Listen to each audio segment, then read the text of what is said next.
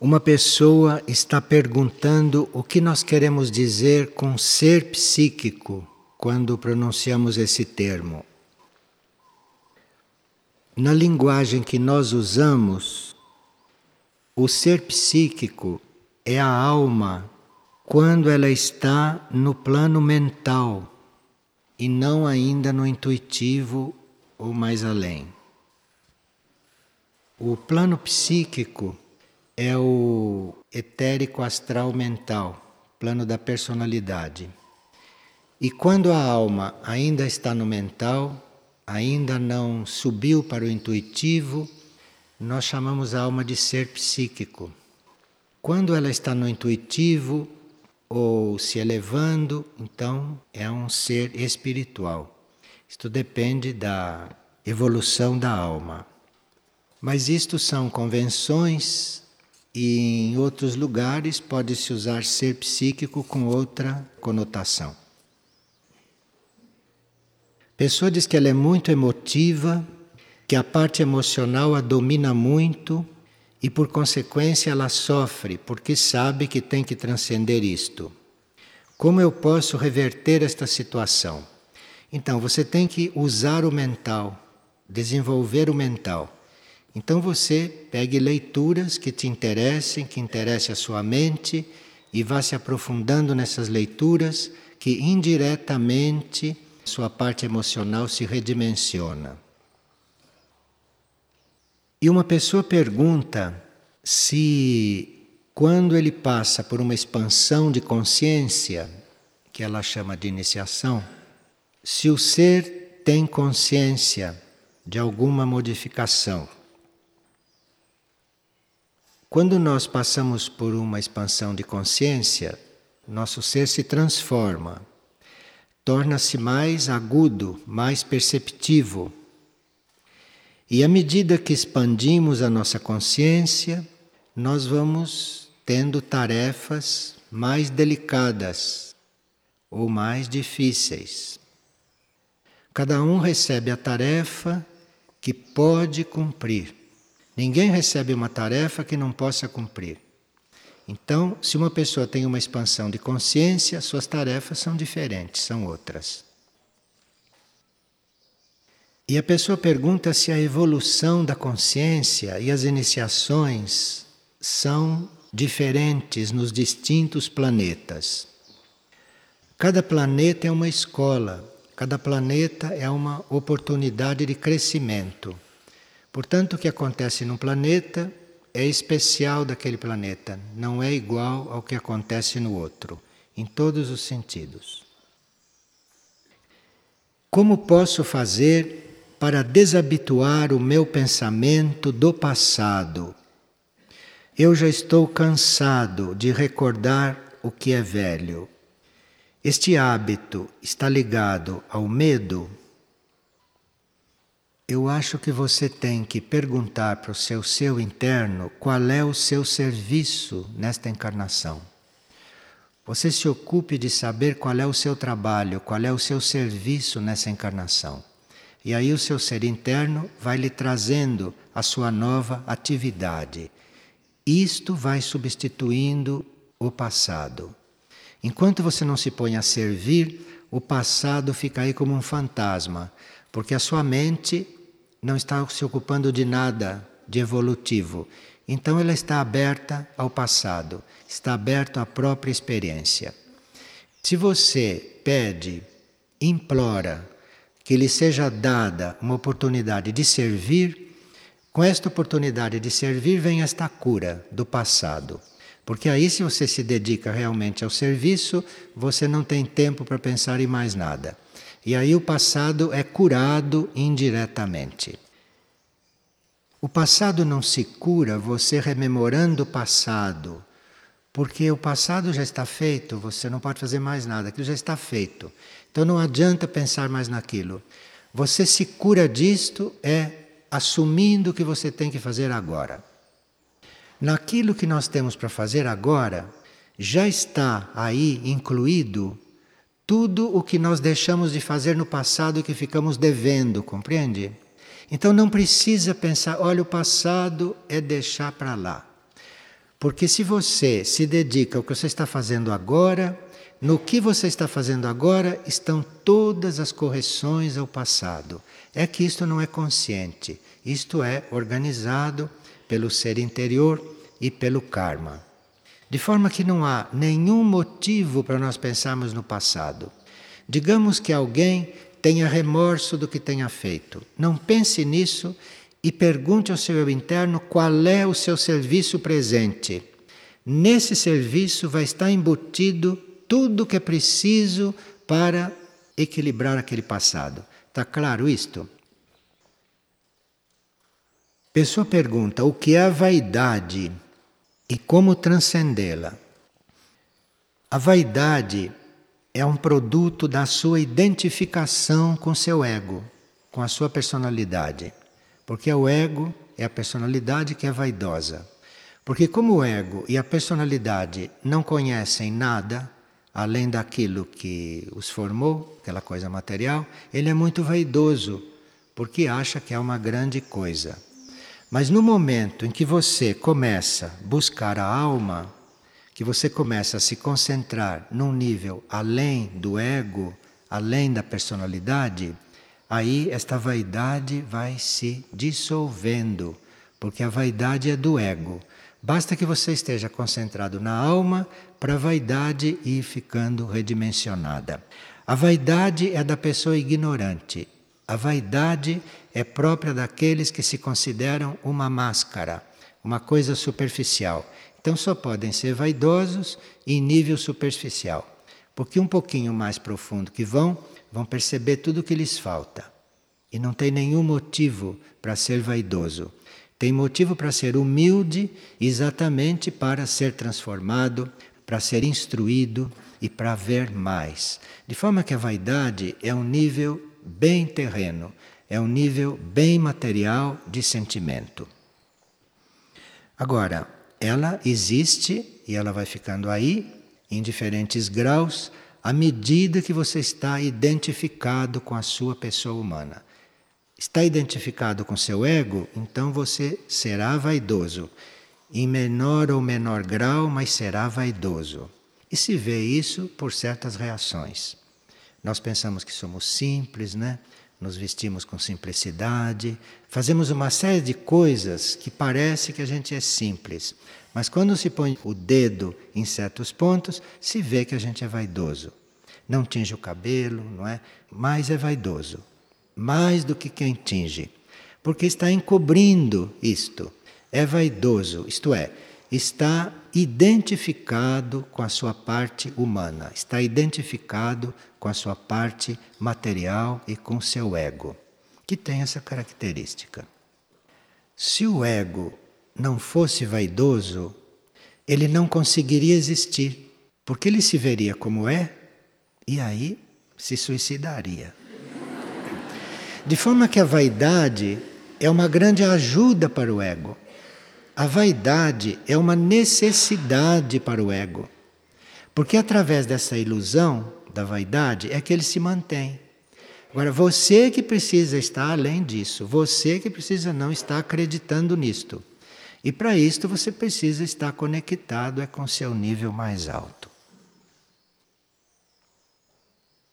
Se nós podemos vir para esta encarnação já sabendo qual é a nossa verdadeira tarefa. Em um nível interno nós sabemos qual é a tarefa, mas no nosso nível consciente podemos não saber. É importante que a gente saiba internamente qual é a tarefa, porque aí, quando a tarefa aparece, aquele ser interno dá um impulso e confirma. E se você souber conscientemente qual é a tarefa, até a tarefa chegar, você já se convenceu de que não pode aceitá-la, que você não é capaz, compreende que vai ser difícil, que vai atrapalhar a sua vida. Então é por isso que no nível consciente nós não sabemos nada destas coisas porque a mente, o consciente, vai atrapalhar, não vai deixar que você se prepare para a tarefa. O consciente, a mente, vai trazer todos os argumentos para você não aceitar a tarefa. Então é por isso que, em geral, nós não temos consciência das nossas tarefas. E alguns ficam sabendo até depois, de estarem cumprindo a tarefa é que eles percebem: olha, isto era uma tarefa, estou cumprindo. Isto é para o consciente não impedir que a coisa seja aceita, que a coisa se realize. Então, a pessoa diz: Mas eu estou me ofertando e nunca sei. Você continue se ofertando, porque quando você estiver fazendo uma oferta realmente sincera, quando a sua oferta for sincera e quando chegar o momento, a tarefa vai chegar na sua frente. Você pode perceber na hora ou pode perceber depois, como se disse. Depois de estar cumprindo a tarefa, é que você vai ver: olha, isto era a tarefa. Isto é feito assim para a segurança do indivíduo, para que nenhuma força dentro dele o impeça de fazer o que deve. E uma pessoa estava relendo aquele livro Padrões de Conduta para a Nova Humanidade. E ele viu que ali estava tudo o que ele tinha que recapitular. E ele pede que a gente chame a atenção do grupo para este livro, porque a gente pensa que leu, mas quando vai estudá-lo outra vez é um livro novo Padrões de Conduta para a Nova Humanidade. Esses livros devem estar sempre revistos, porque esses livros são escritos em várias chaves. Esses livros não são em um plano só. Esses livros são vistos em várias chaves. E à medida que nós abrimos uma porta com aquela chave, o livro vai servir para aquela outra porta que está em seguida, que é outro ponto, que você não podia ver enquanto não abriu aquela chave. Então são livros em várias chaves. Nós temos livros que estão a sete chaves. Só depois da sétima é que você realmente leu o livro. Até lá você está lendo pedaços do livro. Você está compreendendo partes do livro. Mas você só vai entrando no livro quando você vai abrindo as portas, cujas chaves o livro te dá. Veja aqui o que mandaram para nós nos enviaram um trecho retirado do livro Folhas do Jardim de Mória, número 2. Mória é aquela hierarquia que hoje nós chamamos de Amar. É o comandante do Centro Aurora. Então, o trecho de Mória que nos mandaram é o seguinte: Mais alguns conselhos. Apressar-se e atrasar-se são igualmente errados. Mas se tiverdes que escolher entre os dois, então apressar-se é melhor. Tá bem? Ouviram bem, né? Isto é, dos males, o menor é apressar-se, não é atrasar-se, não. E ele continua: também é melhor suprimir do que acrescentar. Isto é, o que é supérfluo é dispensável. E como nós vivemos em um mundo de desigualdades, é melhor ter menos do que ter demais, karmicamente. Compreende como é sábio esta hierarquia? Então, também é melhor suprimir do que acrescentar. Agora aqui começam as coisas diretamente para todos nós. Se na comunidade aparecerem queixas e lamentações, a comunidade se tornará um quartel de polícia. Se na comunidade aparecer o amor a si mesmo, a comunidade se tornará um jardim zoológico.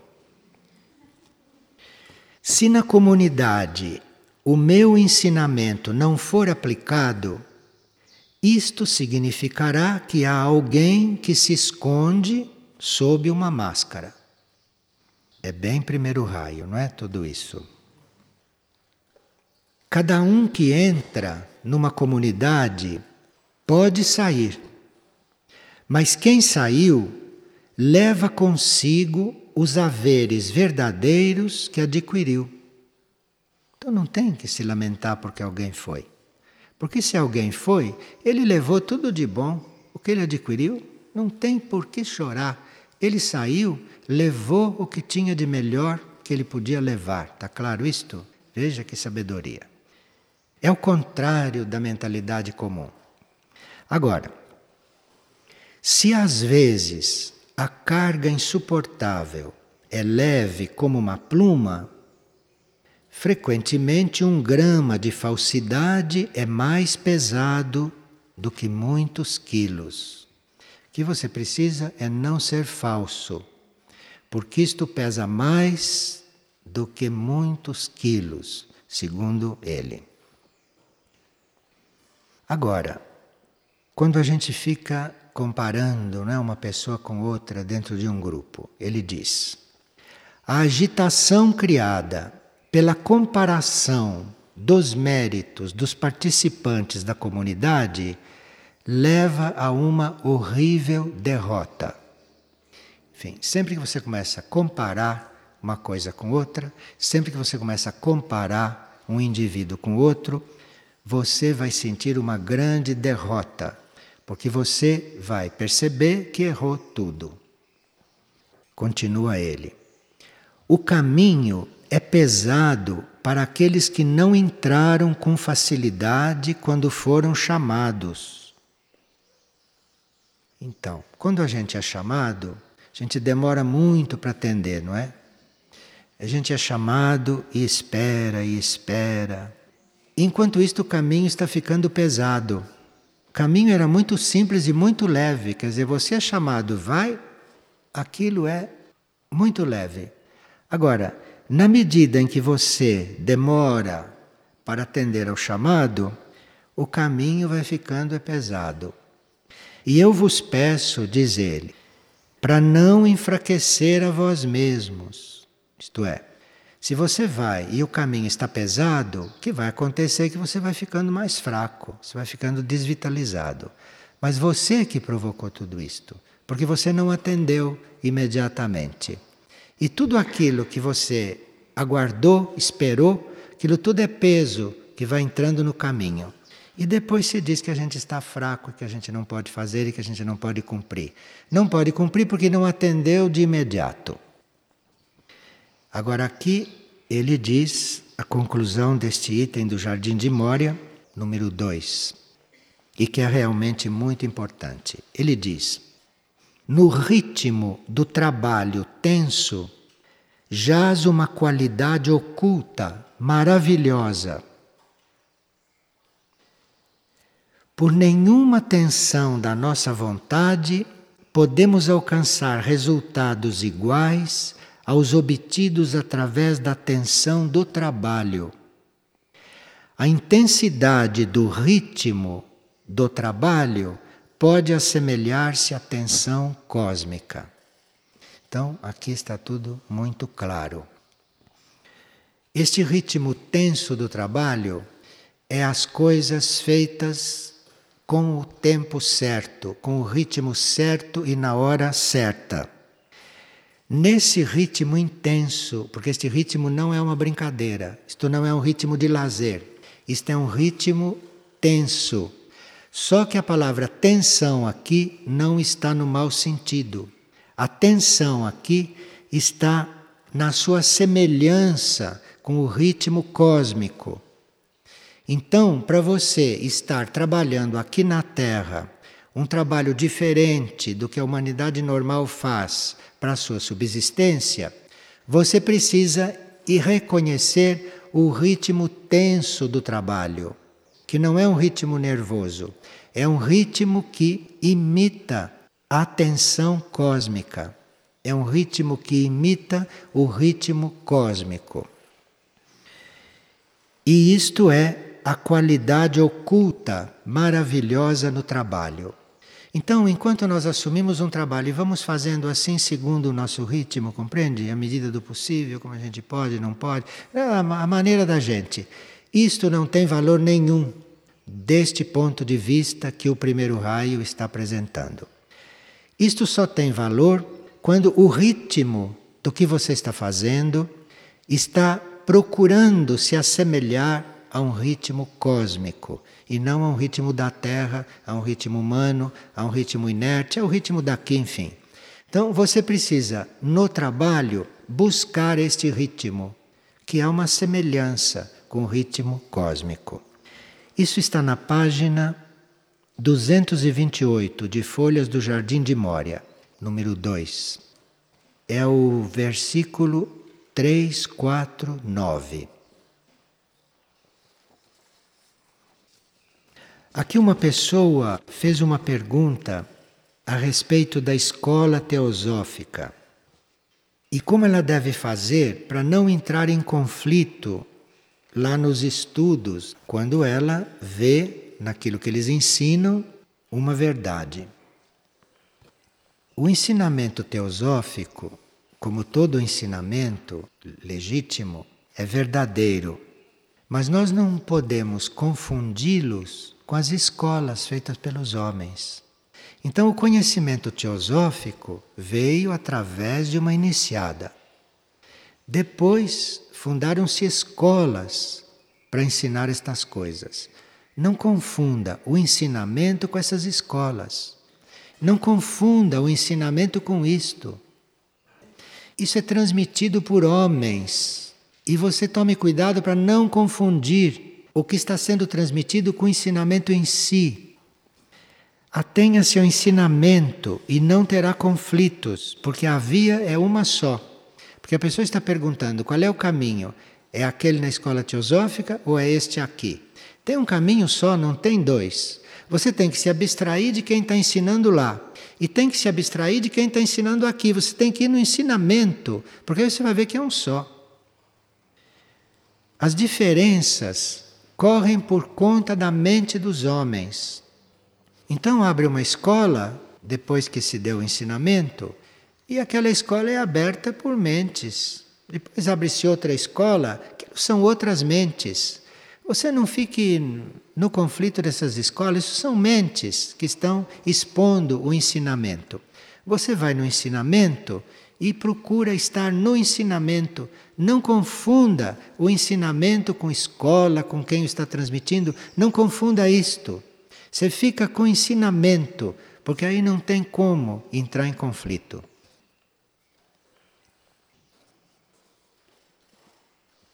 Bem, enviaram para nós uma notícia de que alguns glaciares dos polos começarão a se mover oito vezes mais rápido do que estão se movendo.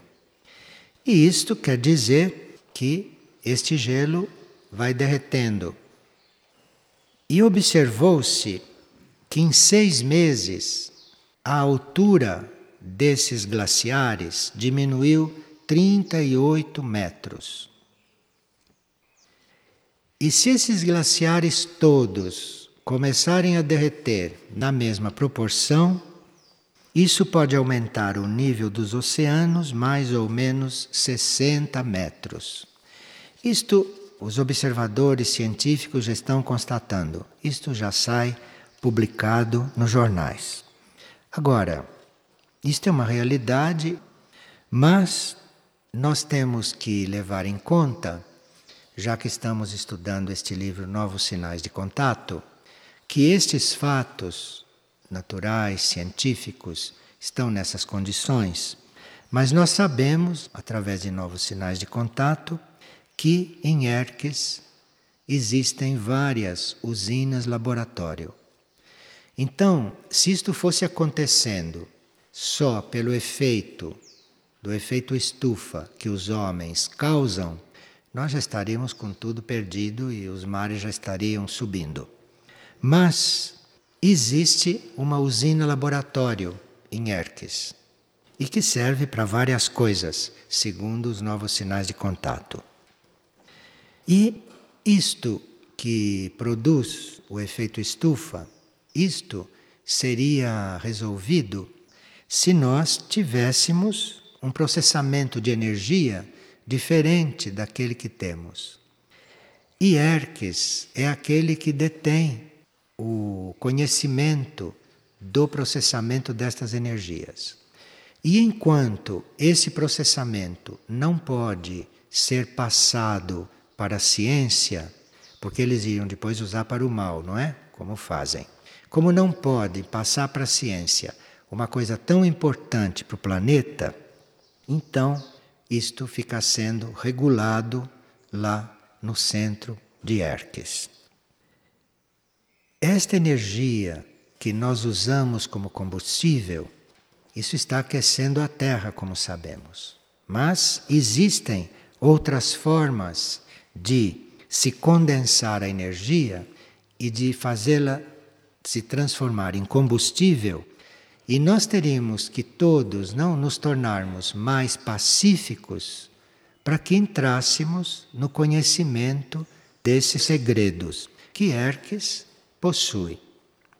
Enquanto nós não estamos prontos para termos certos conhecimentos científicos que possa resolver isto, por exemplo, do efeito estufa, Erques, no seu lado, usina e laboratório, está cuidando disto.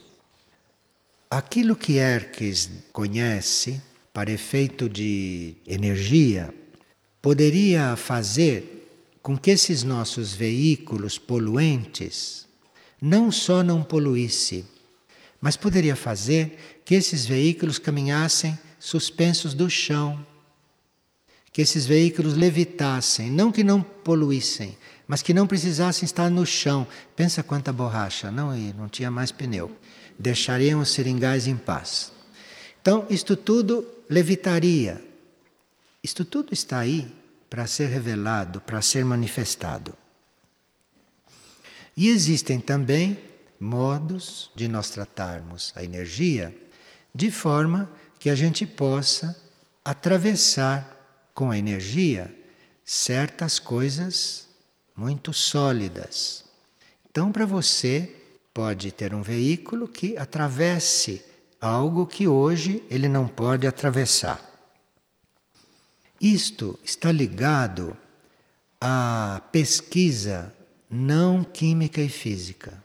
Pode pesquisar na física e na química que não vai achar nada.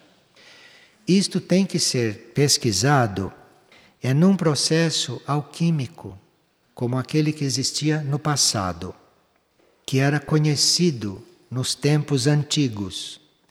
E esses processos alquímicos, que não são físicos nem químicos, não são processos que se obtêm misturando substâncias, como é a química, como é aqui esta química primária, que se mistura substâncias. Este processo alquímico é o uso do elemento fogo dentro dos produtos, dentro das coisas. Você não tem que misturar nada. Você tem que descobrir o elemento fogo ali dentro. Então, é outra química. E isto tudo está aí disponível. Disponível na Terra, no centro de Erques. E no momento que isto puder ser doado ao homem, no momento em que isto puder ser manifestado, isto será manifestado. Então é muito importante que aqueles que lidam com esta parte científica, que aqueles que trabalham neste campo científico, se lembrem que tudo aquilo, não só isso, mas tudo o que eles estão pesquisando, tudo isto já é conhecido. E tudo isto já está descoberto e já existem as chaves para isto tudo ser praticado.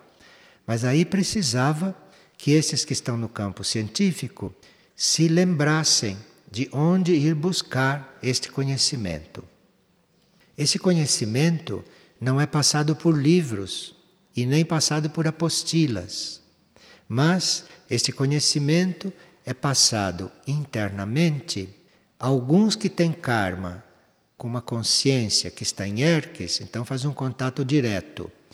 Outros que não têm este karma e que, portanto, não têm a possibilidade deste contato direto, receberão isto intuitivamente.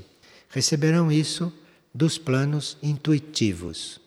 Mas seria muito importante que nesta etapa, na qual nós estamos com problemas na superfície da Terra, insolúveis através da ciência terrestre, como esta do efeito estufa, problemas insolúveis pela ciência terrestre, nós teríamos que nos lembrar que intuitivamente estas chaves podem ser dadas. Não é a mesma forma de estar lá no laboratório mexendo com as coisas, é recebendo intuitivamente. Agora, para isso, a posição do cientista, a posição do pesquisador deve estar bem definida, isto é, usar o conhecimento não para a guerra, usar o conhecimento não para a destruição, não misturar o conhecimento científico com as ideologias políticas. Isto é impossível hoje, praticamente. Então, isto fica a cargo de um centro planetário que poderia, afinal de contas, estar fazendo outros trabalhos trabalhos de contato do planeta com vários mundos mais adiantados. Mas este centro está por trás destes problemas, destes assuntos que a nossa ciência ainda não pode resolver e nem se sabe se vai resolver, como este do efeito estufa, mas isto está sendo trabalhado, isso está sendo vigiado e isso está em funcionamento.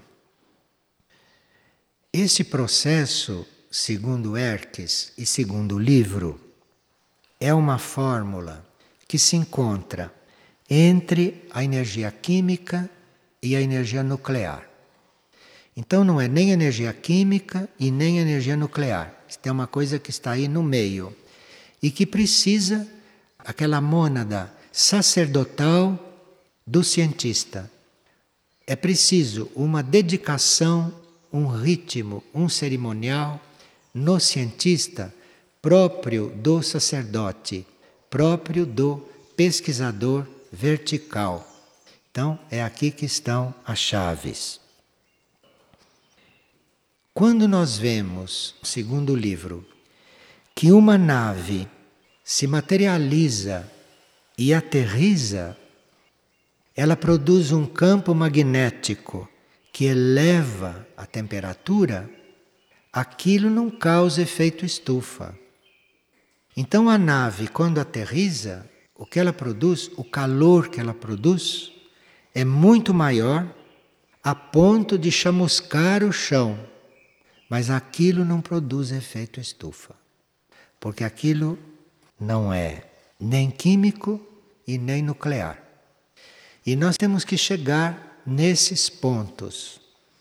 E isto é entre nós e a nossa alma, não é entre nós e a nossa mônada, porque vamos assim nos preparando para este conhecimento. E assim todos os problemas que existem, todos esses problemas, todos esses assuntos, não podem ser resolvidos por nós hoje, mas estão sendo resolvidos, esses assuntos estão sendo tratados, senão o mundo não estaria mais aqui, não é? Com tudo aquilo que fazem, não estaria mais aqui e nós temos a possibilidade de encontrar estas coisas e de trazermos estas coisas para dentro da ciência. Tudo isso é conhecido, tudo isso é conhecido porque nós temos que não esquecer que quando surge um problema, existe a solução. Não existe no mundo problema sem solução. Quando ele surge, a solução já está pronta, a solução já existe. É que nós ficamos tão envolvidos com o problema que não vemos a solução. Mas quando surge uma questão, se você não está envolvida, a solução está ali. A solução está na sua frente, no mesmo momento que o problema. Não existe nada sem solução. Então, existe sim solução para o efeito estufa, está na nossa frente. Só precisa ver, só precisa aprender a ver. Bem, o livro fala também, não? Que existem operadores destas operações que se fazem ERCs. E estes seres que trabalham assim, cientificamente, estes seres não são só de Herques, não estão só em nível de Herques, mas que existem também experimentalmente alguns componentes no plano físico. E o livro fala de seres que estão na Índia e na Itália. No ano em que o livro foi escrito, estes seres estavam na Índia e na Itália. Estes quadros podem mudar, porque um ser termina a sua tarefa e terminou a sua tarefa. Se não há outro ser para continuar aquela tarefa, a tarefa se muda dali. A tarefa se muda para onde tem um ser que a possa desempenhar. Então, quando o livro diz que há operadores na Índia e na Itália, por exemplo, não quer dizer que esses operadores ainda estejam lá. Pode ser que esses operadores já tenham terminado o seu ciclo e que outros operadores já estejam em outros lugares da Terra. E que a forma de nós respondermos a estas coisas é invariavelmente desenvolvendo o consciente direito. É invariavelmente através da intuição, porque não se vai encontrar ninguém aí na rua ou em qualquer outro lugar que vá passar este conhecimento para alguém. Porque isto não se passa para ninguém. Então precisa que este nível intuitivo, precisa que estes níveis superiores nossos estejam bem abertos, que é para aí estarmos aptos a sermos operadores destas coisas. E esses operadores, segundo o livro, entram em contato não só com fórmulas, mas entram em contato também com a concepção do universo para aquele assunto. Então, existe no universo solução para qualquer assunto, não só da Terra, mas de qualquer outro planeta, de qualquer outro mundo. Então, aí, esses operadores são treinados a entrar em contato, a entrar no conhecimento destes arquivos. E o livro diz também que aonde estas mudanças são mais necessárias e aonde a formação desses operadores é mais precisa, é mais necessária, é no planeta Terra. Porque é o planeta que está se transformando em muitos níveis e esses operadores são muito necessários aqui. Pois não. Como nós podemos ajudar nesse sentido? Nós ajudamos nos colocando no nosso melhor nível. Que é no nosso melhor nível que nós somos reconhecidos na nossa capacidade e naquilo que podemos ajudar. Haja servidores. Cada um de nós que se coloca no melhor nível pode já se considerar trabalhando. Mas precisa que realmente você esteja decidida a se colocar no seu melhor nível. E não, sabe, naqueles níveis abaixo, naqueles níveis intermediários, naqueles níveis menos definidos. Tem que ter essa opção por estar no seu melhor nível. É aí que a gente é reconhecido. É nesse nível que se dá as tarefas. Não existe nenhum serviço a ser feito antes que você se coloque no seu melhor nível.